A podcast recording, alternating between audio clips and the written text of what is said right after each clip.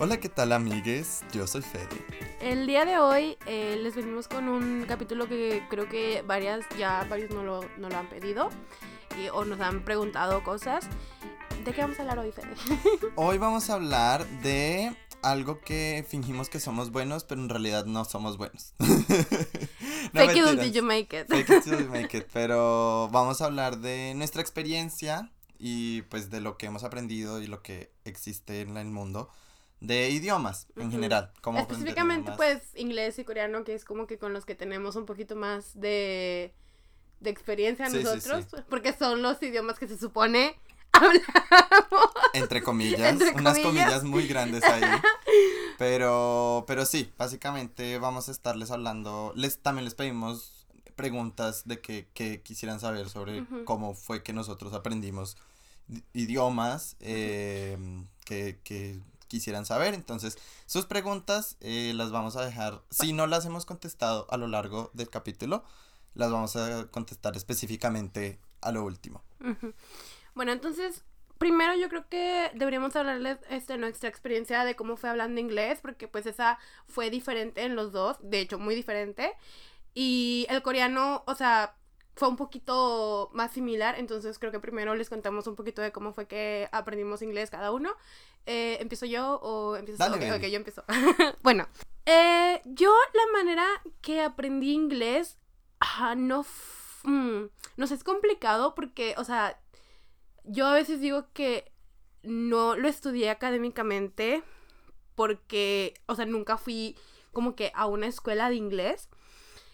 Pero, este, mm, como ya les he dicho en otros capítulos, cuando yo estudié la preparatoria en México, entré a un programa, este, especial que era un programa bilingüe Para nerds. para, sí, para nerds, en el que nos enseñaban de que, o sea, se suponía que nos enseñaban un inglés más avanzado que al que, el que enseñaban normalmente y además teníamos clases en inglés.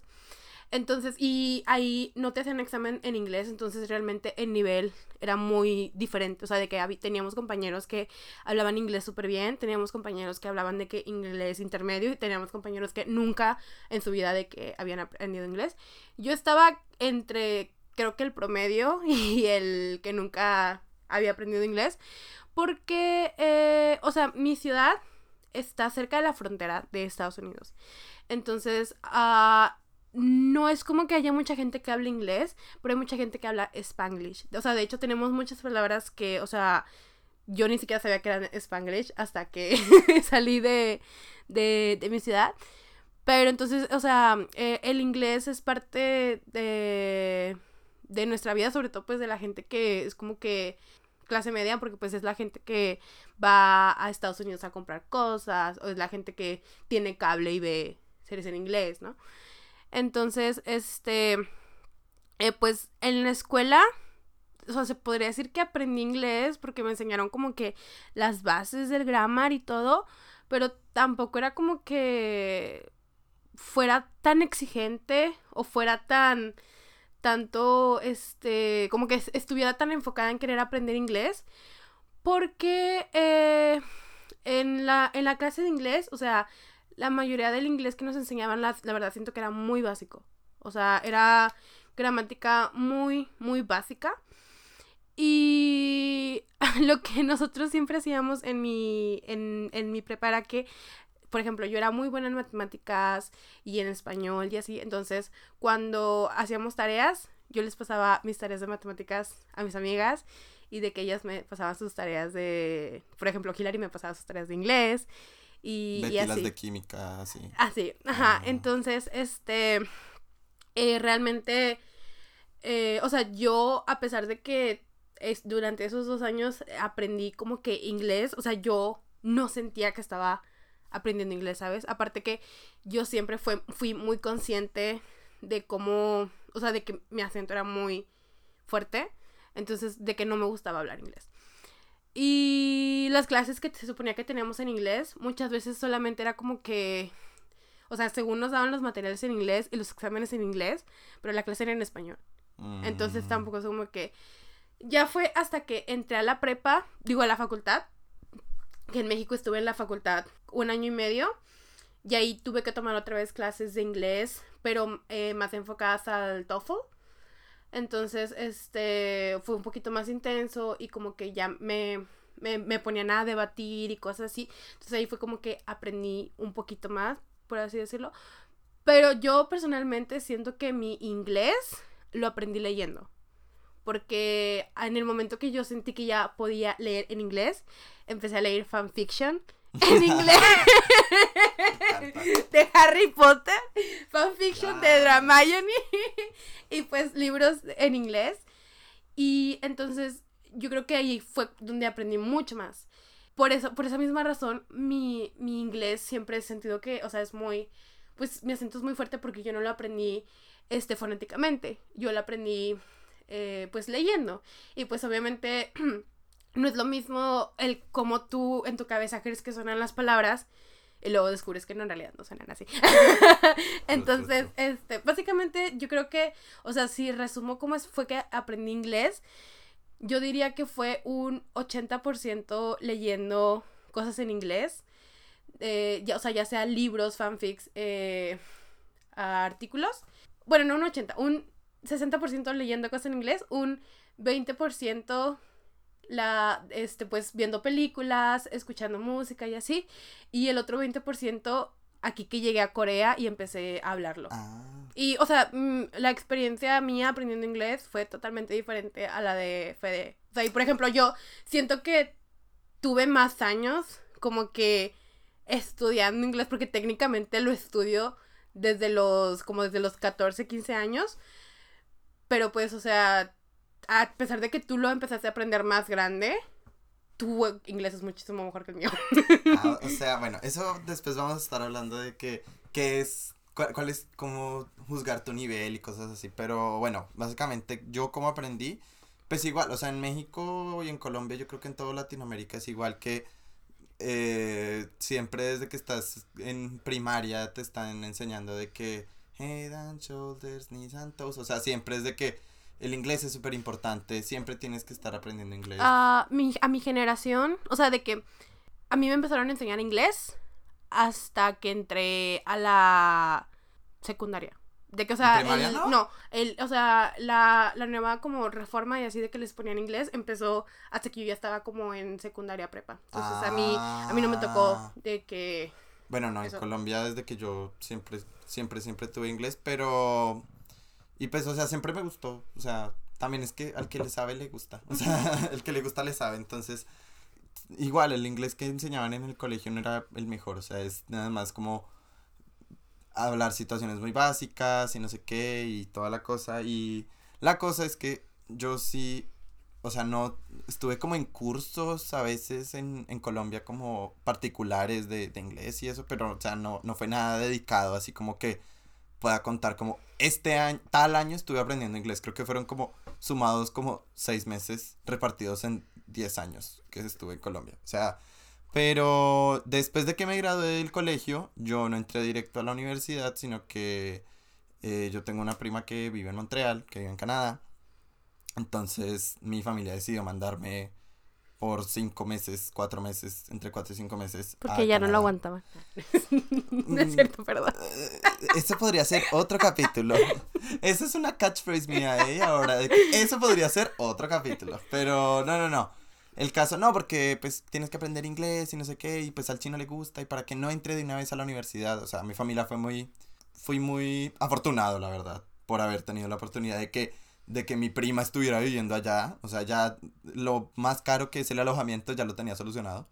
Y, y pues que también pudieran decirme como, no, pues estudia, no tienes que entrar, entrar a la carrera universitaria de inmediato. Entonces, eh, y durante esos cinco meses, o sea, yo llegué con un nivel básico, entre comillas. Que ahora que me pongo a pensar, algunos amigos de mi colegio cuando yo volví de Canadá se burlaron de mí porque yo había entrado a un nivel básico cuando llegué a Canadá. ¿Cómo que se volaron? No entiendo. Yo llegué y me dijeron como, ay, Fede, qué, qué chévere que fuiste a Canadá, no sé qué. Y yo, y me preguntaron y que cuando llegó a qué nivel entró. Y yo como, pues en la escuela donde yo estaba eran seis niveles y yo entré al nivel 3 y me, se burlaron porque dijeron que, ay, usted no que era el inteligente, no sé qué. Y yo, pues, pues sí, pero pues sí tenía Ah, nivel bueno, 3. Que quiero ah, un paréntesis aquí ahora que mencionando que tú eres muy inteligente. Aprender lenguajes es una inteligencia completamente diferente a la normalmente que conocemos como que Total. académica. Que para empezar la inteligencia, pues, o sea, existen diferentes tipos de inteligencia y es muy difícil medirla y así. Pero, o sea, a lo que conocemos tradicionalmente como alguien inteligente, yo no creo que esté relacionado a la habilidad para aprender idiomas. Porque, o sea, yo conozco gente que, por así decirlo, son muy tontas académicamente o que no dan, o sea, tú no das un peso para, por ellos en la escuela y, este, hablan idiomas, o sea, tienen una habilidad Total. para idiomas total. muy bien. O sea, por ejemplo, la gente que estudia música muchas veces tienen habilidades para los idiomas muy buenas porque pues, este, tienen oído musical, no tienen Claro. buen oído. Y muchas veces las personas que estudian música no son muy buenas para, para la escuela, ¿no? Entonces, Sí. o sea, de que, o sea, no, te- no siento que tenga nada que ver con, con eso. Y también tenía que ver que mis compañeros de colegio son unos idiotas, pero, o sea, el punto fue que en esos meses pues ahí hice lo que pude de inglés y me, me divertí bastante en Canadá, de decir, pero ahí fue que aprendí como tal durante ese tiempo inglés y pues, o sea, después de ese tiempo mi inglés era bueno, o sea, era muy bueno, o sea, era mejor que lo que tengo ahorita, es- o sea, es- su inglés sigue siendo bueno, solamente que ahora ya tiene acentos de otros lados. Y Todos cuando, los acentos del cuando. Fede llegó, o sea, de que todo el mundo le decía de que, güey, tu acento precioso, está muy bonito. Que ahorita, Ahora- to- ahorita ahora- todavía hay mucha gente que te dice... Pero no, y ahorita hablo, no, te- todavía tengo mi acento sexy inglés, pero, pero hablo con gramática coreana inglesa, o sea, de que Ah, sí. hablo como hablan los coreanos en inglés, Ujú. Entonces es chistoso a veces, pero bueno, eh, básicamente así fue que aprendí inglés. Y, o sea, tipo, pues, o sea, si se nota, pues sí, es muy diferente porque, o sea, Fede fue a sumergirse a un país en el que, pues, hablaban inglés y, o sea, esos seis meses se dedicó nada más a estudiar inglés. Ajá, total, y Ajá.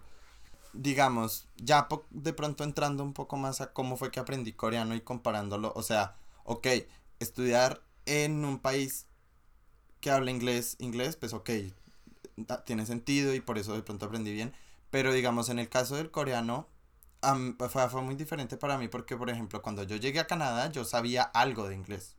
O sea, por mal que bien, y no era tan malo en realidad. Ujú. Pero cuando llegué acá a Corea, no sabía nada Ujú. de coreano, sabía el alfabeto.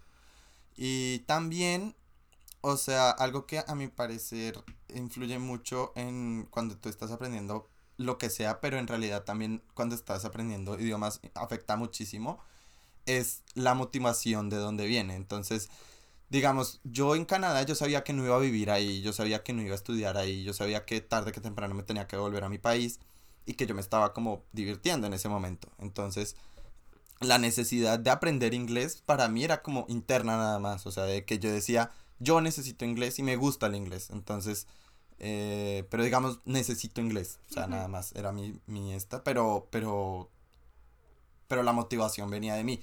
Cuando yo llegué acá a Corea, o sea, sí, ok, la, la exposición tal vez, porque además estaba en la parte francesa de, de Canadá, entonces tal vez no tenía tanta exposición al inglés. Pero acá en Corea sí, pues la exposición al coreano era, desde que me despertaba hasta que me dormía, era coreano 100% cada hora. Sin embargo, cuando aprendí coreano no era tanto como que, o sea, obviamente sí tenía la intención porque pues quería vivir acá y me iba a estudiar mi carrera acá, pero también era algo de necesidad por sobrevivir. O sea, el coreano llegó de afuera hacia adentro para mí. Entonces no, no, eso afecta muchísimo. Y no estoy diciendo que una motivación sea como ayuda más que la otra. Tiene que ser un balance de las dos. O sea, si no tienes ningún factor externo que te motive a, a hacer algo, lo que sea, en este caso aprender un idioma, como que va a ser más difícil porque nosotros, na- nadie puede vivir a punta de fuerza de voluntad. Pero también si tú odias con todo tu corazón algo y no, no te entra y no lo quieres hacer y no lo quieres hacer por mucha motivación externa que tengas, o sea, es muy difícil para ti. Como que uno de los consejos que he aprendido a lo largo de mis, no sé, 5, 6 años aprendiendo idiomas, eh, es como que tiene que haber un balance entre la motivación externa y la motivación interna para aprender un idioma. Sí, o sea, sí, es muy cierto. De hecho, o sea, si hablamos de que, o sea, por ejemplo, mis motivaciones a la hora de aprender inglés, yo creo, o sea, que, o sea, no fue simplemente el hecho de que aprendí inglés leyendo, sino que mi motivación era que quería leer, ¿sabes? O sea, de que esas historias que no estaban en español, que no estaban traducidas, que no iba a poder yo saber qué decían, al menos que las leyera eh, en inglés, pues me ayudó mucho porque, o sea, era, era simplemente porque algo que me gustaba mucho, yo quería saber cómo, cómo era, ¿no? Y también me ayudó, o sea, que este, en la facultad ya era como que ya me estaban pidiendo más investigaciones y más cosas específicamente en inglés. Y entonces, o sea, que si yo no, no había, simplemente no había información en español, tenía que, que buscarla en inglés si quería, este, pues hacer un buen trabajo, ¿no? Y, y pues, o sea, eh, la cosa conmigo es que yo siento que el inglés para mí no fue tan difícil aprenderlo, no solamente porque pues es más parecido al español que el coreano, ¿no? Sino porque en mi cabeza nunca lo vi como académicamente, o sea, nunca, nunca, nunca lo vi como algo que tenía que, que aprender porque, o sea, tenía que aprenderlo, ¿sabes? O sea, sino que simplemente dejé que o sea, lo, sí, lo absorbí de que de a poco a poco. Que a lo mejor por eso, mm, no, mi inglés no es como que el mejor, este, si hablamos como que a la hora de, eh, pues hablar, no sé, este, como nativo. Pero, o sea, mi fluidez y... Y, y la variedad de temas que puedes tocar en un idioma extranjero. ajá, o sea, de que o sea, eso me ayuda mucho, o sea, porque para, o sea, ya, o sea, yo llegué a un, a un, llego a un punto ya en el que yo pienso en inglés también, ¿no? Que, o sea, que yo creo que, o sea, eso es lo que, algo que te da, este, la fluidez en un idioma, poder, ah, o sea, pensar, poder vivir en ese idioma. Este, que es algo que todavía no tengo completamente con, con el coreano, por ejemplo. y, o sea, por ejemplo, la cosa yo conmigo en el coreano es que A diferencia de Fede, yo sí sabía un poquito de coreano cuando llegué. Eh, no mucho, pero pues sabía un poquito, o sea, de que podía formar más frases que Fede. De hecho, o sea, yo... Yo no sabía nada. Yo le, eh, o sea, yo le corregía a Fede. y luego ya al final del año era como que... No, bye. pero, o sea, mm, la cosa es que yo creo que a mí una de las cosas que me afectaron a la hora de que vine aquí a Corea y aprendí este, coreano aquí es que nuestra escuela de idiomas en la que Fede y yo estudiamos, que estudiamos juntos, el, los niveles son los como los que nos separaban.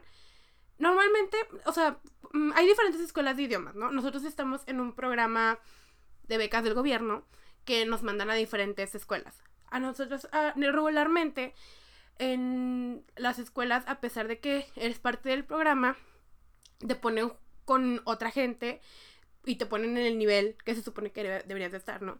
Lo que hacían en nuestra escuela era que separaban a todos los que eran parte de nuestro programa y después ya en ese programa nos ponían en diferentes niveles. Pero como estábamos separados, no había suficientes maestros, entonces los niveles no eran tan objetivos. Era nada, simplemente nivel básico y nivel súper avanzado. Sí. Entonces, por ejemplo, a mí los primeros dos meses ¿Sentiste que no eh, avanzaste nada? Ajá, no avancé nada.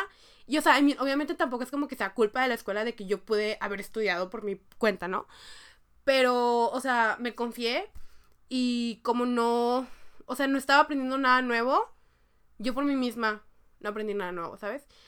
Pero, o sea, como yo esos dos meses me atrasé de que, o sea, yo sola de que no me importaba de que tanto como que avanzar en el coreano porque todavía no estábamos avanzando en clase. A la hora que ya empecé a avanzar en clase, pues o sea, me atrasé porque todos los demás ya sabían cómo estudiar, ya tenían sus sus este sus horarios de que no si estos días estudio esto y así y yo como que me empecé a atrasar con eso, ¿sabes? Y este, o sea, creo que, o sea, eso fue algo, o sea, de, me confié al principio.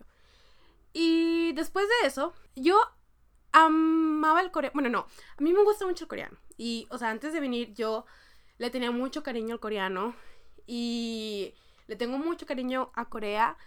Pero pues yo entré en un conflicto en el año en el que estudiamos coreano porque eso después se los podemos hablar porque es un tema muy largo, pero básicamente... Y no va con, con el tema del capítulo que Ajá. es idiomas, cómo aprender idiomas. Pero básicamente nuestra maestra eh, estaba loca. O sea, es que, es que no, en serio, yo sé que loca es, o sea, la salud mental es algo en lo que pues no, no, no deberíamos hablar tan fácilmente, pero... Bitch, estaba loca. Y este tenía un... ah, la tenía eh, principalmente en contra de los latinos y principalmente en contra de las, line- de las niñas y principalmente en contra... Bueno, no- a lo mejor no tanto conmigo, pero yo me lo sentía... Lo sentía así. y, o sea, para decirles que prácticamente una vez me dijo que no iba a aprender coreano porque... O sea, Porque tan fácilmente porque era latina y porque no era un genio como otro compañero que habíamos tenido antes. Entonces, Y- sí, o sea, yo creo que ahí tu problema en ese momento fue que, o sea, factores externos empezaron a entorpecer tu proceso para aprender el idioma. Ujú, ujú.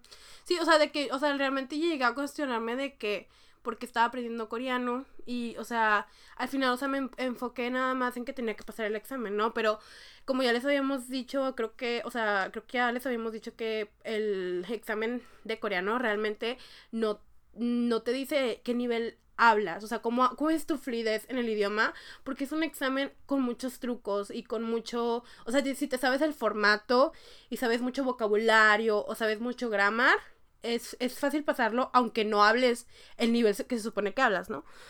Entonces, este... Yo, o sea, yo creo que realmente el primer año no estudié coreano, estudié el topic, que es el examen de coreano. que es el examen de coreano. Sí, o sea, bueno, acá yo creo que, o sea, hay varios puntos que, que podemos sacar de ahí. O sea, la cosa es que mm, al aprender un idioma, claramente, o sea, es muy difícil. Hay gente que lo logra hacer sola, solo, solamente por su cuenta, autodidactas completos. Y mis respetos por esas personas, porque yo no puedo. O sea, yo estoy intentando tantito, pero, pero es muy bueno tener una buena guía. Énfasis en eh, buena, buena en mayúsculas. Entonces, y la cosa es que no necesariamente la guía que es buena para una persona no es la misma guía que es buena para otra persona. Y si una guía es mala para todas las personas, como... Ah, bueno, y otra cosa, profesora. yo personalmente, y creo que es una opinión que mucha gente comparte, eh, los coreanos no son buenos eh, enseñando idiomas. Sí, tienen un, o sea, creo que también tiene un poco que ver con, como les decíamos en el capítulo de, de exámenes. Acá los exámenes tienen demasiada importancia, pero, o sea, la cosa es que un examen nunca puede medir toda la competencia de una persona en cualquier aspecto. Y la cosa con un idioma es que un idioma no es solamente aprender gramática, aprender vocabulario, Memorizar. memorizar todo esto. Sí, en realidad sí es importante, o sea, sí o sí tienes que poner algo de memoria porque pues si no tienes memoria pues vas a olvidar todo, obviamente, pero pero piensen nada más nosotros en el español como entre países o incluso en un mismo país el idioma cambia respecto a la cultura, o sea, el idioma es uno de los, es, es el método de transmisión cultural por excelencia. O sea, sencillamente a través del idioma es que nosotros hemos eh, escuchado, hemos forjado toda nuestra, nuestra identidad, parte de nuestra Nuestra identidad, psicología. nuestra psicología, nuestra, nuestra mentalidad, Eh, la- el, el- cómo nos sentimos. cómo Eh, nos sentimos ajá, total. co- sí, sí, sí, o sea, es, o sea, es muy importante, o sea, moldea todo. todo, todo lo que está a nuestro alrededor y aprender otro idioma, aprender un idioma extranjero, pues es tratar de aprender o no aprender, pero digamos asimilar La cultura. todas estas cosas que se, se crearon de maneras completamente diferentes a las que tú llevas acostumbrada toda tu vida. Y, y pues eso genera un choque mental bastante fuerte. Entonces, no, no es solamente la cosa, creería yo con Corea. Yo comparto obviamente tu opinión. Bueno, no obviamente, podría diferir de esta opinión, pero en este caso la comparto. eh, de que los coreanos no saben aprender, no saben enseñar su propio idioma porque piensan, no, no, no, no entrelazan ese contenido cultural que está completamente ligado a un idioma, o sea... O sea, y, o sea, tipo, o sea, me refiero a que, o sea, de que no saben enseñar idiomas porque, o sea, lo he visto con gente que estudia otros idiomas aquí en Corea y hace poquito estaba hablando con mi compañero que habla español y él me dice que cuando él estudiaba en la prepa, que fue donde aprendió español, tuvo, tenía dos maestras, tenía una maestra de Colombia y tenía este una maestra coreana, ¿no? Y la maestra coreana siempre que les daba clases, siempre que les enseñaba, les decía, no, es que tienen que memorizarse esta frase así como es, y tienen que decirla así como es, y bla, bla, bla. Y la profesora de Colombia siempre les decía de que, no, o sea, este, o sea, es que no se trata como que memoricen, sino de que, este, traten de entender y traten de usar las cosas que aprenden, ¿no? Y, o sea, pues, o sea, es que siento que la, la forma en la que los, los maestros en Corea en general enseñan es muy, muy, muy estricta. Una forma muy, como muy cerrada y muy lineal de que esto es así y así y así y tienes que aprendértelo así.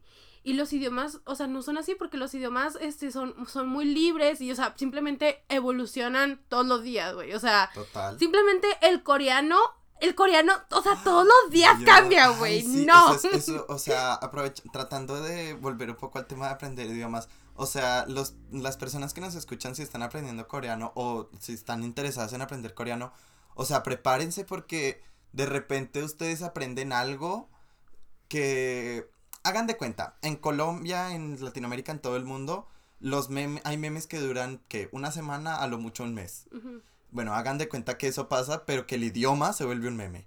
Entonces, de que hay una expresión, hay algo que es famoso por una semana, por un mes y tú, ok, me aprendí esta expresión, me aprendí esto y ya, y después nunca lo vuelves a utilizar porque el idioma cambia muchísimo, los, los coreanos cambian el idioma muchísimo. Hay, realmente, a veces ni entre ellos no se entienden, o sea, hay gente que, de que los jovencitos no pueden hablar con lo, la gente muy mayor porque no les entienden. Total, total. Incluso de que los jovencitos no pueden hablar con niños porque no les entienden. Entonces es algo, es algo que, uh, o sea, que realmente, mm, al menos que seas nativo, lo, lo vas a, lo asumir. O sea, incluso por más, por más buen coreano que aprendas, siempre va a ser como que un struggle. Yo, yo siento que, o sea, digamos, tal vez el hecho es que, por ejemplo, eso nos pasa también en inglés. O sea, en inglés no cambia tanto como en el coreano, pero el inglés también está ah, cambiando. Pero la cosa es que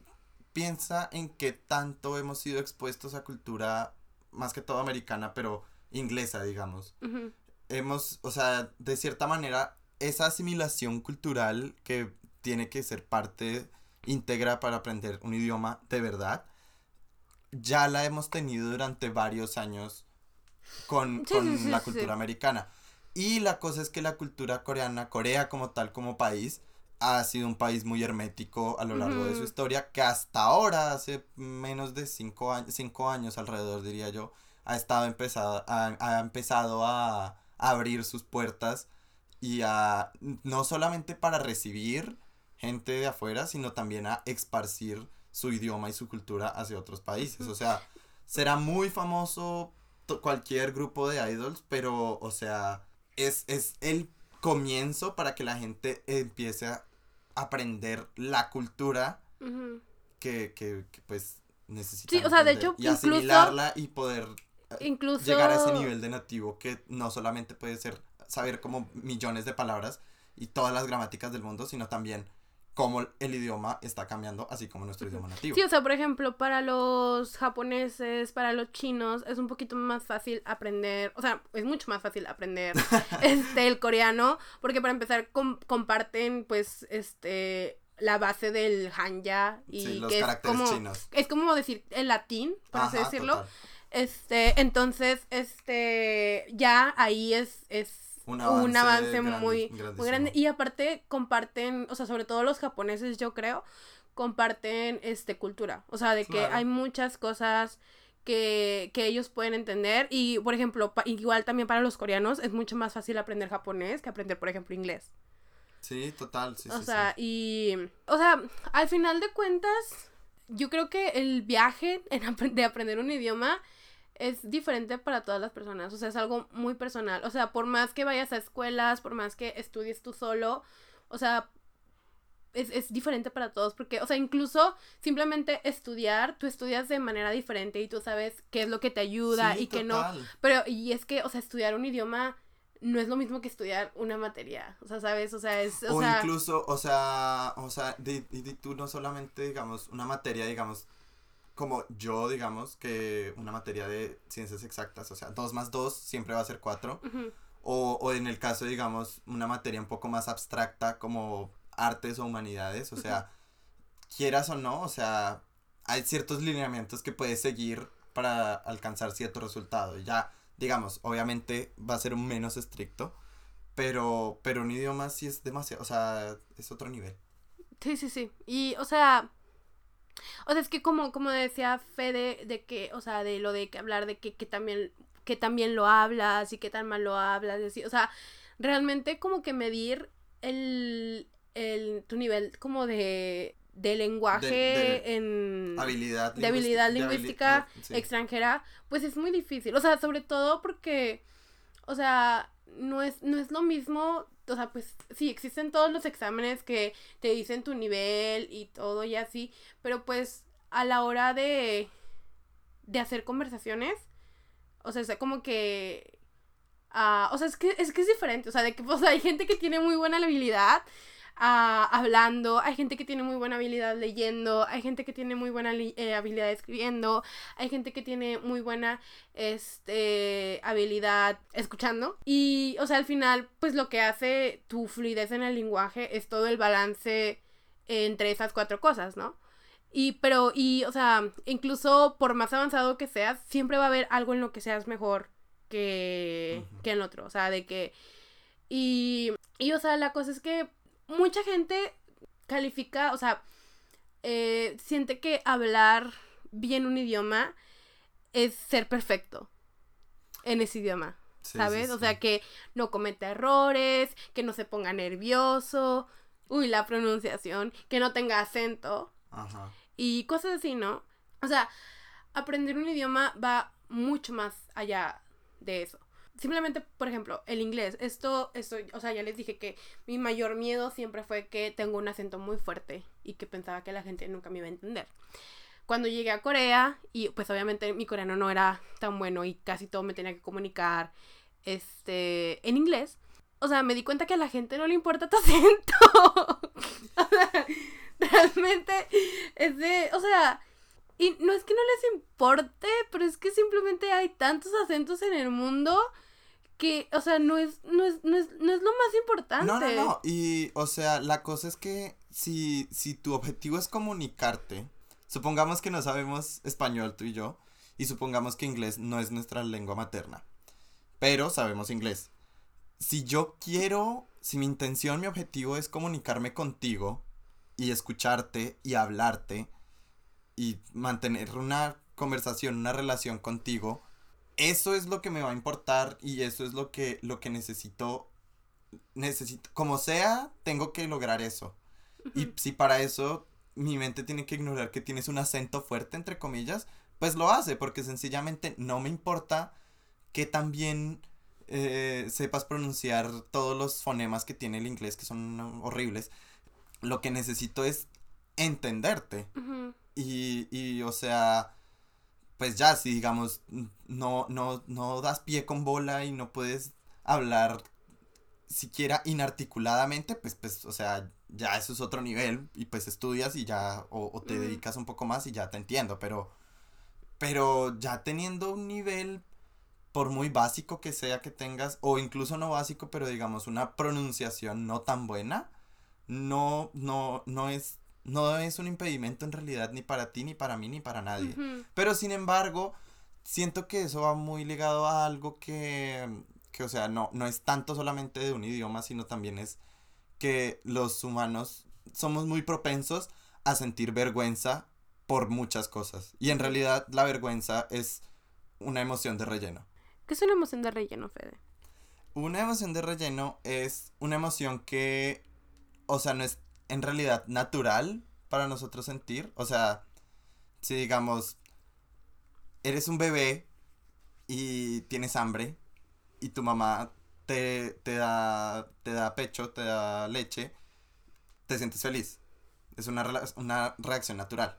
Pero una, una, una emoción de relleno es una emoción que en realidad nuestra sociedad nos termina, nos obliga a sentir. Entonces, digamos, por ejemplo, si, no sé, estás bailando y en realidad no bailas tan bien y, y alguien te dice como, ay, vale, no, que, que, que, que, no bailes así, que, que te va a ver la gente, no sé qué, o sea, en realidad no es tu reacción natural, entonces eso es, eso pasa muchísimo cuando estás en una situación en la cual estás incómodo, como es hablar en un idioma que no es tu lengua materna, o incluso si estás hablando en tu lengua materna, si eres tímido o algo así, pero cuando estás, habla, cuando somos muy propensos a, digamos, burlarnos o, o incluso muchas veces los nativos nada más como que de chiste, puede que no tengan malas intenciones, pero terminan como que haciendo que tú te sientas avergonzado o avergonzada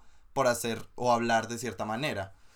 Pero lo que les estoy diciendo, o sea, en realidad les pregunto a todos nuestros oyentes, te pregunto a ti, ¿vale? Si lo que necesitas es saber qué es lo que está pasando con X o Y persona, con Pepito, fulanita, ¿qué tanto te importa en realidad si tiene un acento perfecto o no? Sí, o sea, de hecho, a mí personalmente, la gente que me ha hecho sentir como que avergonzada de cómo hablo, ya sea inglés o coreano, siempre han sido gente que ellos mismos están estudiando el idioma o de plano no saben el idioma, ¿sabes? Porque, o sea, la gente que, que habla inglés o que habla coreano, normalmente, o sea, nunca me, no, me hacen sentir mal, ¿sabes? O sea, de que son pocas las personas que, que como que se desesperan o así, pero normalmente todos son muy pacientes, de que si no sé, de que si se me olvida cómo se dice una palabra en, en eh, cierto idioma y en lugar de decir la palabra explico lo que significa, ¿no? Y luego ya me dicen, ah, ¿quieres decir esto? Y yo, ah, sí, o trato de, de buscarla en internet, o a veces la digo en mi propio idioma, a ver si es parecida.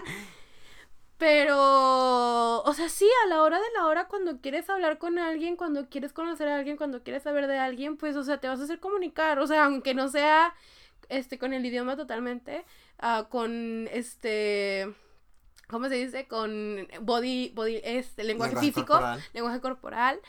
Y, y sí, o sea, va, eh, hablar, para poder hablar un idioma no necesitas hablarlo perfectamente. O sea, yo creo que realmente vas a empezar a aprender el idioma en el momento en el que tú digas, yo sé hablar el idioma, aunque no lo sepas hablar. Total, estoy completamente de acuerdo. Realmente, o sea, pues, o sea, volviendo otra vez como a la experiencia de coreano, o sea, después del año de coreano en el cual en realidad no aprendí tanto el idioma, o sea, no, no me podía defender tanto con el idioma, pero manejaba bien el examen. Eh, y empecé como que a hablar de una u otra manera, así fuera súper rayado. Eh, o sea, tarde que temprano como que empecé a superar esa barrera de la vergüenza de hablar coreano. Y, o sea, mi coreano no es el mejor. O sea, no estoy diciendo que es malo tampoco. Ahorita, pero, pero, o sea, tengo la confianza para cometer errores. Creo que eso es algo muy importante. Tener la confianza para cometer errores. Y este. Porque además, si no cometen errores, ¿cómo los van a corregir, muchachos? Sí, o sea, es que eso también creo que, o sea, creo que la gente también tiene mucho miedo a que les digan que están haciendo algo mal, ¿sabes? Pero, o sea, no se lo tomen así. O sea, obviamente, claro que va a haber mucha gente que a lo mejor lo haga para hacerlo sentir mal. Pero la mayoría de las veces si nos corrigen solamente es para que, pues, ustedes mejoren, ¿saben? Y... y si alguien lo hace para hacerlo sentir mal, aprendan nada más para hacerle sentir mal después a esa persona. La venganza es dulce a veces. o si, o si quieren, son muy positivos, simplemente que no, o sea, no traten de que no les importe lo que piensan los demás, o sea. Sí, o sea, seguramente la persona que les dijo eso no sabe su idioma materno, probablemente. O sea, y bueno, bueno, por ejemplo, nada más simplemente el inglés, ni los mismos que hablan inglés saben inglés, ¿ok? Total. Hablan súper mal. Bueno. I mean. Entonces, o sea, y la cosa para aprender idiomas otra vez, o sea, es un viaje un poco complejo, no es, es imposible de generalizar. Claramente uno puede seguir ciertos métodos y puede seguir ciertas cosas, digamos, yo por ejemplo, eh, para el examen de coreano e incluso después hasta hoy, Eh, todavía que aprendo palabras todos los días en Anki, está buenísimo por si lo quieren descargar. Eh, eh, también estoy aprendiendo alemán y hago lo mismo de que aprendo palabras todos los días. pero es un... Para aprender idiomas no es solamente como, ay, ¿cómo aprendo coreano? ¿Cómo aprendo inglés? ¿Cómo aprendo alemán, francés, lo que sea? Es también a que cada persona aprenda cómo aprender. Porque ¿Por qué qué? Porque incluso aunque nosotros, digamos, Vale y yo tenemos, tuvimos la experiencia que estudiamos mucho juntos coreano, el para el examen de coreano, pero digamos, Vale me hizo caer en cuenta que yo entendía cosas en coreano, pero incluso la manera en la que yo las entendía era diferente a como se las explicaba a ella para, para que ella entendiera. Entonces es que ok, ya en mi caso, pues porque era mi amiga y pues que necesitábamos sí o sí salir de ese hueco que estábamos en la universidad del idioma, eh, pues yo era como, ok, siento que Vale puede entender mejor si le explico así, así, así. Y yo sabía que para yo entenderlo yo solito, necesitaba otra manera diferente. Entonces, no es solamente gramática, no es solamente vocabulario, no es solamente también todas las cosas que les hemos dicho de aprender a superar la vergüenza o aprender a cometer errores, todo eso va juntos y ya después pueden empezar a leer fanfics si es lo que les gusta o escuchar eh, bandas de idols si es lo que les gusta o lo que sea y así mejoran su escucha. Pero también es que aprendan qué es lo que les sirve a ustedes porque es que somos muy diferentes y y en el caso de los idiomas, o sea, no hay un método mágico que le sirva a todo el mundo. Sí, sí, sí. Y o sea, también acuérdense, o sea, aprender idiomas es, es muy difícil. Y tienes que ser muy paciente. O sea, porque muchas veces vemos mucha gente que habla este de que cinco idiomas, seis, siete idiomas y vemos de que por ejemplo no sé que tienen canales en YouTube o que tienen, o sea, o ves gente que dices, "Wow, cómo es que son tan inteligentes", pero nosotros no vemos el esfuerzo que hay detrás de todo eso o no vemos como que las circunstancias, porque por ejemplo, nosotros este tenemos compañeros que hablan como seis, siete idiomas, pero muchos de esos idiomas tres son idiomas natales. o sea, de que, o sea, que aprendieron desde que eran niños. Y pues obviamente no te puedes comparar con, con esas personas, ¿no? que, ay, ¿por qué no aprendí ruso cuando tenía cuatro años? Pues, y tampoco te puedes comparar de que, ay, es que esta persona aprendió a hablar coreano en seis meses y yo ya tengo un año y medio estudiando y no se me llega porque, o sea, como, como dice Fede, o sea, es algo muy personal y sí, hay gente que tiene un don natural para aprender idiomas, pero pues, pues así pasa, ¿no? Hay gente que tiene dones naturales para muchas cosas, pero, o sea, esta, como ya les habíamos dicho alguna vez, esta carrera es solamente de ustedes y el único que tienen que superar es a ustedes mismos. Entonces, o sea, creo que en lugar de ponerse a pensar en cómo es que la otra persona logró tanto, pónganse a pensar, o sea, ¿qué puedo hacer yo para lograr lo que quiero, no? Porque, o sea, muchas veces nos, nos, nos, eh, esa, esa comparación que hacemos con otras personas nos afecta, sí nos afecta mucho, porque, pues, este, o sea, es que compararse con, alguien es, es algo muy... En cualquier situación es bastante odioso. Pero pues, o sea, como les digo, sobre todo, o sea, porque yo también a veces me da de que a veces le digo a Fede de que, güey, es que esta morra habla siete idiomas y yo ya aquí tres años en Corea y nada más salió haseo. Pero, pero, este, pues obviamente de que esta, o sea, es gente que ya tiene muchos años este, estudiando idiomas, es gente que nada más se dedica a eso, o sea, de que aprender idiomas es su vida, ¿no? Eh, pero, o sea, por ejemplo, yo, o sea, yo me encantan los idiomas, pero yo sé que no, me, no es como que me quiera dedicar a ser traductora, ni me quiera dedicar a enseñar, este, idiomas. O sea, de que es algo que quiero aprender, pero no es algo a lo que le pueda dar mi, mi, ¿cómo se dice? 100%. Mi, sí, mi 100%, porque tengo otras prioridades, ¿no? Claro. Y entonces, o sea, como dice Fede, ustedes busquen qué es lo que les gusta, qué es lo que, cómo es que ustedes este, aprenden más rápido. Y, o sea, en serio, cuando vayan a, aprender un idioma, piensen muy bien en por qué lo quieren aprender. Sí, eso es Porque, lo primero. este, si no les gusta la cultura a la que pertenece, si no se sienten conectados con, con el idioma, va a ser muy difícil. Y no es, no es porque ustedes no sepan aprender idiomas, es porque para aprender un idioma tienes que sentirte, tienes que sentir esa conexión. Eh, yo estuve un semestre aprendiendo francés, peor decisión del mundo, no aprendí nada, muy complicado, no me gustó, bye, dije, no, yo nunca voy a poder aprender ningún idioma porque soy malísima, pero simplemente era que no me gustaba el francés. Y bueno, creo que ya podemos pasar a ver las preguntas que nos... Sí, o sea, intentamos lo que les dijimos, poner la mayor cantidad de información a lo largo del capítulo para como que, ok, puedo agarrar de acá, pero Di eh, sin embargo vamos a estar, Perdón, eh, vamos a estar, ¿qué? Vamos a estar contestando las preguntas que ustedes nos mandaron. Eh, entonces, una amiga llamada María dice, ¿han tenido breakdowns mientras estudiaban idiomas? Breakdowns así de los que te pones a llorar como si alguien se hubiera muerto. Sí, sí nos ha pasado, es horrible, es súper frustrante porque lo que les acaba de decir, vale, o sea, ¿por qué si ya, si, si llevo seis meses aprendiendo 90 palabras diarias, hay gente que hace esto, eh, ¿por qué todavía no puedo hablar, hablar bien el idioma? Eh, soy un idiota porque al estar hablando con este coreano o cuando estaba hablando con X o Y persona, utilicé esta gramática eh, y hubiera podido utilizar la otra y soy horrible, ¿por qué? Y no pasa nada, o sea, yo pienso que en estos momentos no, no es como que sea malo, no es como que sea bueno, per se, de que, ay, no, sí, qué bueno sentirse de la mierda. No, pero pienso que tampoco es completamente malo. O sea, el hecho de que tengas un breakdown, que tengas algo así como que, porque no sé nada, quiere decir que por lo menos tu subconsciente o tú conscientemente estás analizando y diciendo, hay esta parte de mi viaje aprendiendo este idioma que podría mejorar y que hasta el momento no he logrado.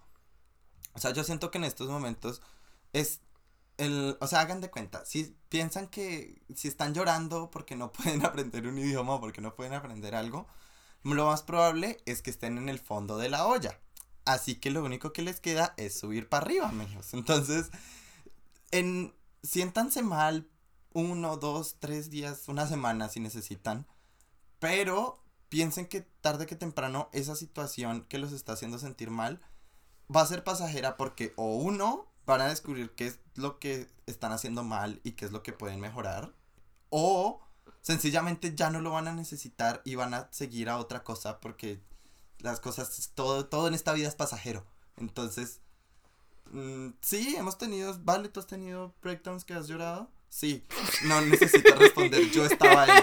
O sea perfectamente Yo, yo lloraba todos los días en mi año aprendiendo coreano. coreano. O sea, yo no, no come sin mi edad. No. O sea, es que realmente como que ah, en sí mental breakdowns por el idioma, no, no tantos. O sea, es, es más, era más por toda la situación.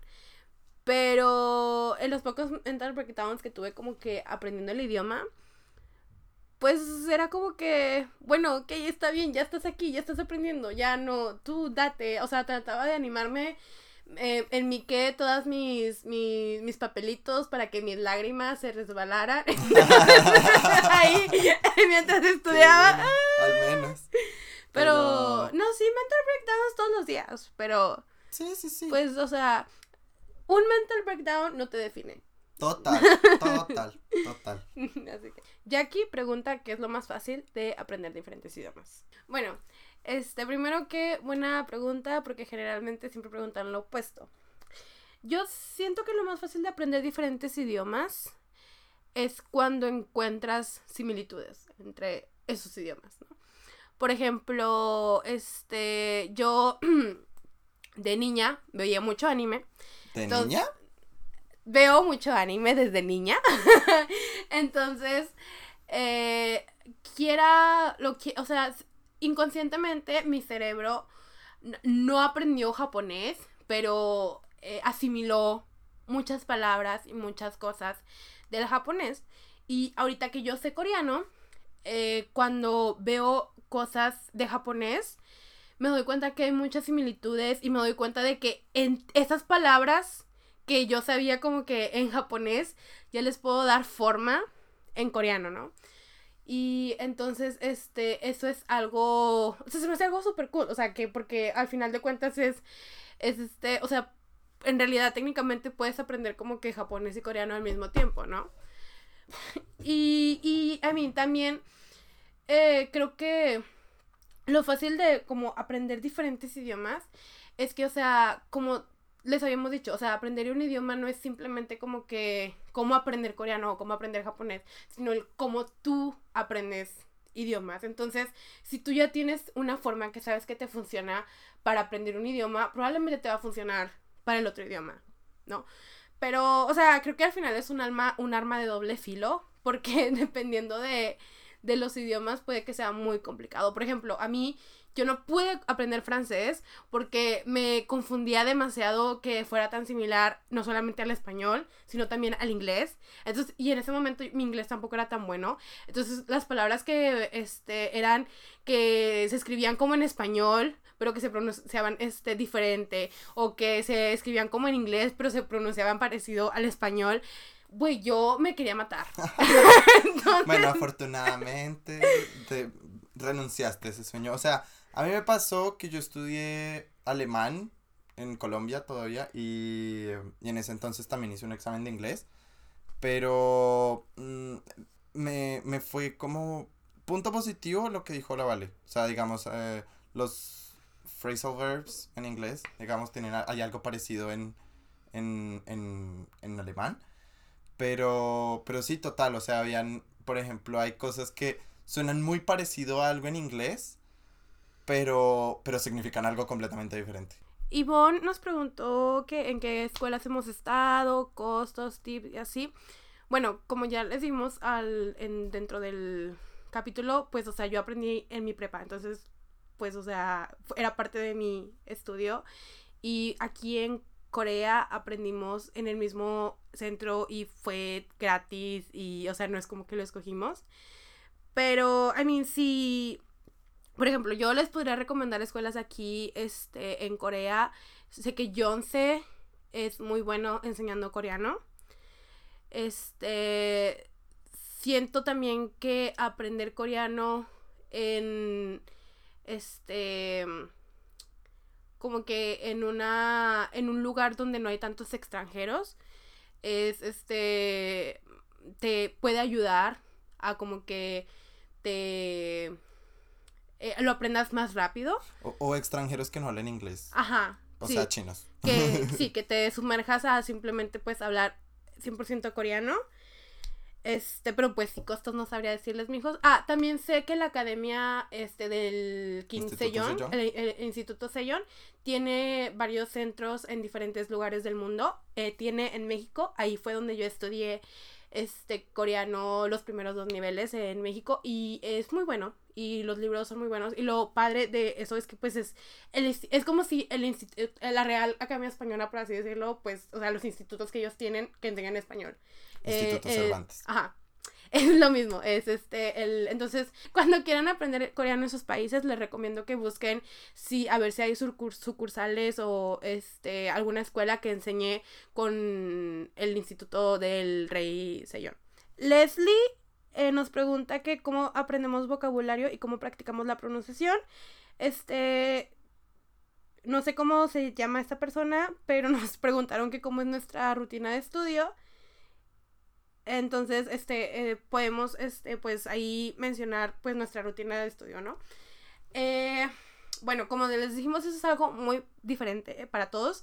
Personalmente, a mí lo que siempre me ayudaba para aprender este inglés o coreano es este que me sentaba uh, siguiendo primero el libro que tenía en ese momento, hacía este, pues, los ejercicios y todo y así. Después de eso, este tenía que memorizar palabras.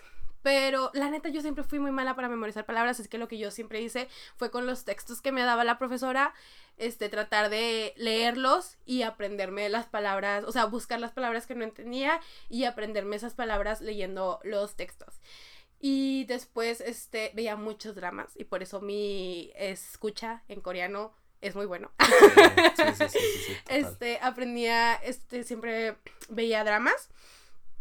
Y, este, pues, o sea, básicamente, o sea, es lo que yo hago. O sea, leo y trato de entender palabras, este, leyendo. Y, este, veo series o escucho música y cosas así. Pero realmente no tengo una rutina como tal. Pero para mí aprender vocabulario, o sea, fue así, de que leyendo.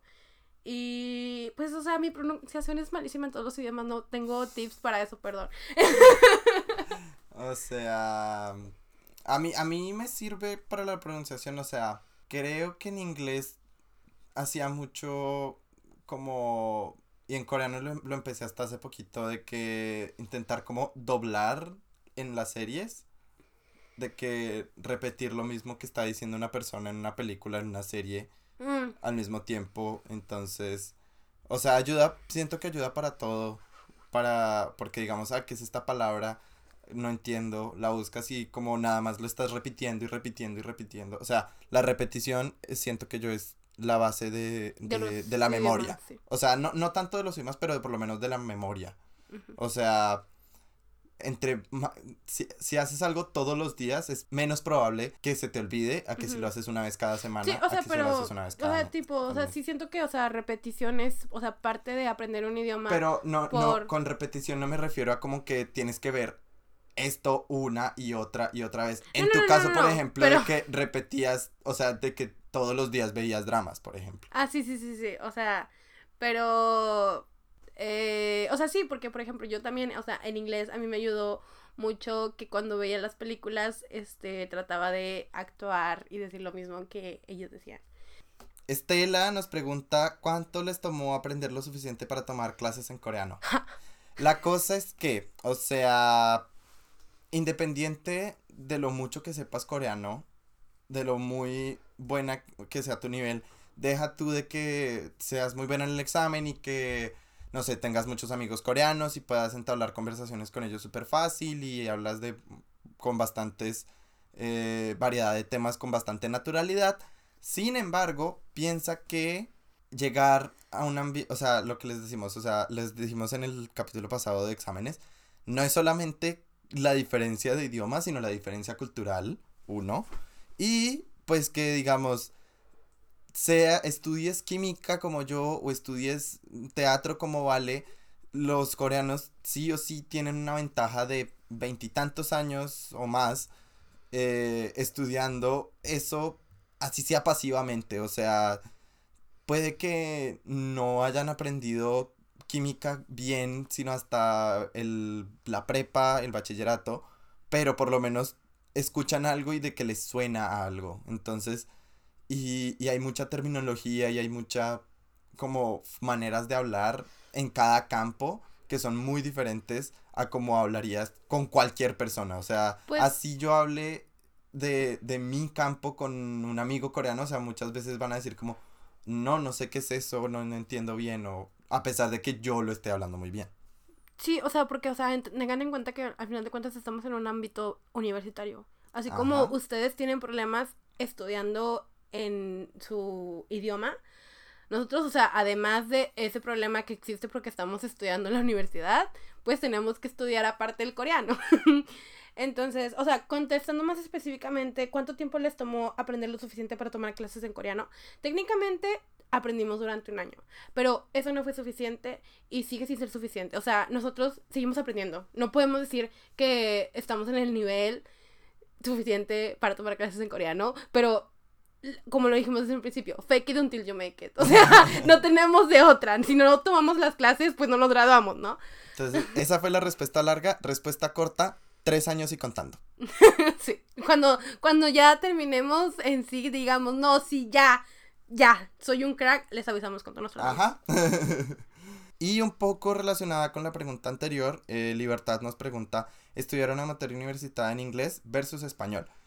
De nuevo, o sea, no es como que el idioma haga algo más fácil o más difícil en mi opinión. O sea, no sé, si estudias derecho, claramente cuando vas a estudiar derecho en inglés, van a haber muchos términos que no vas a, no vas a saber. Pero muy probablemente si eres un estudiante de primer año de, de derecho, van a haber muchos términos en español que tampoco sabes y también vas a tener que visitar el, el diccionario de vez en cuando. Entonces, tal vez lo que se puede llegar a perder un poco es como la habilidad de poder preguntarle a un profesor o nada más hacer inferencias de los contenidos que te están lanzando en una clase cuando no es tu idioma materno o no es un idioma en el que seas fluido o mm, bastante, muy, muy, muy fluido. Pero, pero pues, no, no, no es como que el idioma lo haga más fácil o más difícil. Creo yo, en mi opinión. Sí, o sea, bueno, yo personalmente no puedo decir que tenga problemas tomando clases en inglés, porque para empezar no tengo. y las pocas que tengo, o sea, para mí no es problema porque yo tomo clases, o sea, de que clases de materias en inglés desde que estaba en la prepa. Entonces, este, o sea, ya llega un punto en el que para mí es lo mismo tomar la clase en inglés o en español. Pero, por ejemplo, en el coreano, o sea, sí es como dice Fede. O sea, yo, por ejemplo, en inglés o en español, puedo escuchar una cosa nada más una vez o poner nada más atención sin necesidad de hacer notas ni nada y yo aprendo. Porque así fue como que siempre yo aprendí, simplemente escuchando a mis maestros, preguntando. Pero en coreano muchas veces tengo que volver a ver las lecturas, muchas veces tengo que preguntarles a mis compañeros, tengo que buscar eh, cosas que no entiendo eh, en internet, tengo que tomar notas. Eh, porque simplemente para mí es, o sea, no es posible entender a la primera, o sea, de que, mm, ok, a lo mejor cosas fáciles de que mis clases, mis clases prácticas, ok, porque pues en ese momento me están diciendo directamente qué es lo que quieren que haga, pero mis clases teóricas que me hablan de filosofía o que hacemos discusiones súper intensas de, de arte y de emociones y así, yo tengo, o sea, eh, eh, estoy nerviosa siempre, o sea, de que tengo que tener el diccionario al lado de mí para, para saber. Pero, o sea, como dijo Fede, realmente, o sea, no es tanto de que, o sea, es más fácil porque es en tu lengua materna, porque, o sea, si creo que si te gusta lo suficiente lo que estás estudiando, este, o si, si es un tema que te interesa, probablemente no va a ser, no que no vaya a ser difícil para ti, pero no va a ser tan pesado. Porque es algo que al final de cuentas te, está, te gusta, ¿no? Eh, yo las clases que más tengo problemas son las clases que no son de mi major y que tengo que ver. Y que son en coreano. Ajá, y o sea, la neta, yo en todas esas clases nada más con que me pase. Sí, total. bueno. Y bueno, esas fueron sus preguntas y eso fue todo por el capítulo de hoy. Esperamos que les haya servido de alguna manera eh, y acuérdense que siempre estamos dispuestos a tratar de ayudarles o escucharles lo que podamos hacer desde acá. Y, o sea, recuerden que ustedes están aprendiendo el idioma para ustedes. O sea, es, son ustedes los que quieren hacer amigos extranjeros, los que quieren viajar por el mundo, los que quieren estudiar en otro país. Entonces, eh, no, no dejen que las opiniones de los demás les impida a hacer algo que, que va a ser solamente beneficioso para ustedes, ¿no? Y entonces eso fue todo por hoy. Recuerden que nos pueden seguir en Instagram, arroba somec99. Y allí también están este, nuestros Instagrams personales por si nos quieren seguir. Recuerden escucharnos en Anchor, Apple Podcast, Spotify, Google Podcast, Breaker, Overcast, Pocket Cast y Radio Public. Bye.